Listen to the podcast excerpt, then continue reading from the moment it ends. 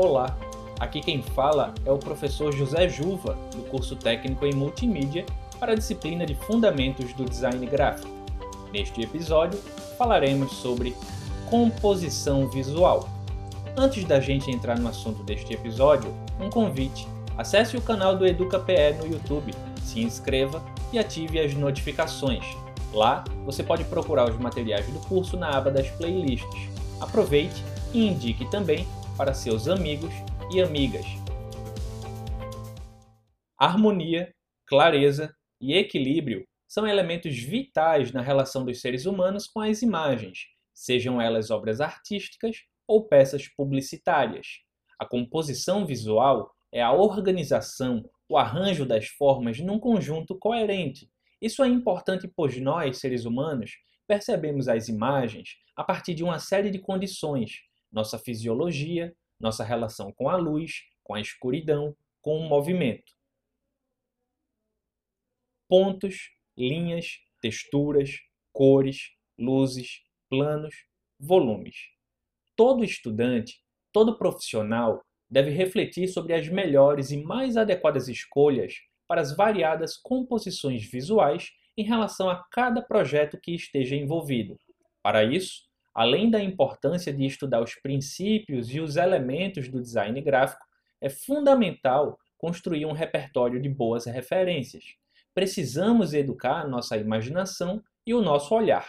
O conhecimento da história da arte e a busca de referências contemporâneas é um passo decisivo para a expansão de nosso repertório visual.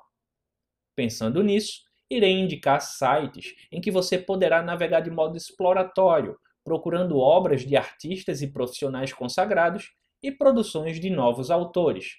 Para começar, o site do Museu do Louvre, na França, www.louvre.fr.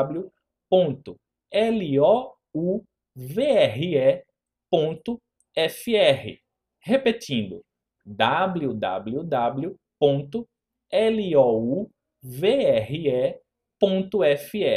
A Mona Lisa de Leonardo da Vinci está lá, além de uma infinidade de artes clássicas. E para você buscar referências contemporâneas, dois sites que acolhem o portfólio de profissionais do mundo inteiro. O primeiro é o DeviantArt, www.deviantart.com. Repetindo, www.deviantart.com.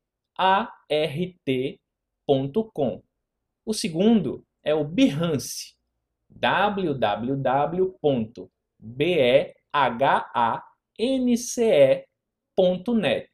Repetindo, www.behance.net. Navegue livremente, veja muitas pinturas, ilustrações, cartazes e outros projetos gráficos e busque observar questões como harmonia, contraste, proporção, regularidade. Espero que esses passeios ajudem na construção de repertório e referências para as futuras composições visuais que você vai fazer. O nosso episódio sobre composição visual fica por aqui. Obrigado pela escuta, pela atenção. Fique atento aos próximos episódios. Até lá!